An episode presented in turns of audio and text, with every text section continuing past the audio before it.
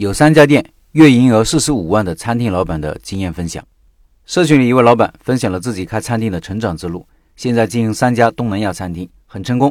但老板一路走来也并不顺利，也失败过，所以他的观点很值得大家学习借鉴。他怎么走到今天的呢？来看看老板怎么说的。我现在是三家餐饮店的老板，每家店的月平均营业额十五万左右，一路走过来，经历了风风雨雨，有曲折打击，但一直没有放弃。一个很偶然的机会，我接触了餐饮这个行业。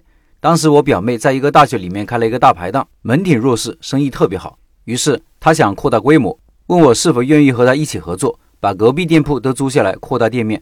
我仔细分析并考察后，很快就答应了她。首先是因为原来的店铺生意确实很好，其次是这里的客源很广，不仅有本地的学生，还有教师和其他的工作人员。就这样，我与餐饮业结缘了。店铺重新装修后，果不其然。第一天的店铺生意就供不应求，座无虚席。但没过多久，我们就发现了很严重的问题。由于店铺的三位厨师都是外聘的，工资都很高，占据人工成本很大一部分。更为关键的是，他们很不服从安排和管理。这给我留下一个很深刻的教训：做餐饮自己必须掌握核心技术。后来周边出现越来越多的同行店铺，市场竞争白热化，进而出现以压低价格的竞争。我们逐步退出了一场博弈。一次偶然的机会让我接触了榴莲披萨。凭借自己敏锐的商业嗅觉，潜意识里认定这是个商机，找到了商品的稀缺性，决定入局做榴莲披萨。为此，我自己去付费学习了，很快就把披萨店开了起来。由于选择的地段非常好，营业五个月左右就回本了。一年内开了三家分店。为了扩大市场，我开始放开加盟政策。当时加盟商高达八家，但最终因为管理不善，在一年内又陆续关店，最终以失败告终。开披萨店的经历告诉我，不能盲目扩张，因为扩张太快。管理能力跟不上，导致失败。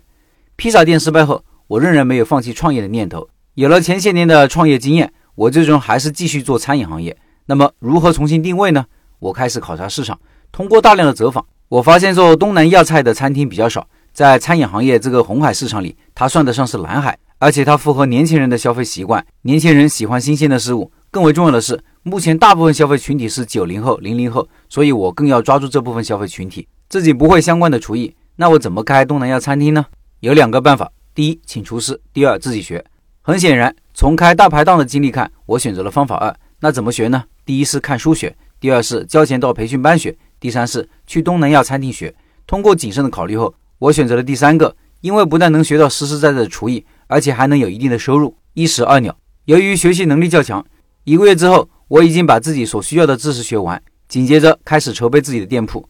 做餐饮选址很重要，但是要结合自身的实际出发。大家都认为好的店铺位置就成功了一半，事实上，好的店铺位置租金往往也较高。综合考虑之后，我结合自身的实际情况，选择了靠近商圈、实际面积在一百平米左右的店铺，店铺租金范围在一万二左右，开始装修了。根据以往的经验，我并没有直接找装修公司，因为这样的成本很高。那怎么办呢？我是去看周边正在装修的店铺，一般能找到。找个合适的机会，我直接到店里找正在装修的工人。例如，如果你能找到一个木工，那么剩下的电工、水泥工、接焊工都能找得到，因为他们之间是相互认识的。如果你能找到他们装修，就能直接省下三到四万的资金。开店一年后，生意一直不温不火，只能勉强养活自己。我一直苦思冥想，如何才能增加店铺的营业额呢？提高收益呢？我开始大量阅读餐厅经营的书籍，从中总结了三个重要因素：产品、环境和服务。我开始着手产品的研发和改良，研究自己的核心产品。我几乎把广州评价好的东南亚餐厅都尝遍了，模仿他们的优秀产品，再结合自己的特色，创造出一系列核心竞争力的产品。服务上虽然没有高端餐厅好，但是经过我培训后，服务有所进步。例如，客人进来都会说“你好，请坐”，上菜时会说“你好，这是什么什么菜”等等。环境上，我通过网上买来的很多仿真绿植，把它们放到餐厅里，体现出东南亚热带雨林的效果。通过一年的研发和改造，渐渐的发现了很多回头客，好评多了。营业额翻了三倍，自己的收益固然也提高了。总结我以上的创业经历，可分为四个阶段和开好一家餐厅的五个方面。第一阶段始于激情，勇于踏出创业第一步，收获第一桶金。第二阶段接触餐饮，自己必须掌握核心技术。第三阶段不能盲目扩张，管理要跟上，找到合适自己的模式。第四阶段重新定位，发现朝阳项目。开好餐厅的五个方面：第一，自己到东南亚餐厅学习做菜；第二，选择合适自己定位的店铺。第三，店铺装修的省钱攻略；第四，餐饮店的三个主要因素：产品、服务和环境；第五，研发和创新自有核心产品；提高服务质量，优化餐厅环境。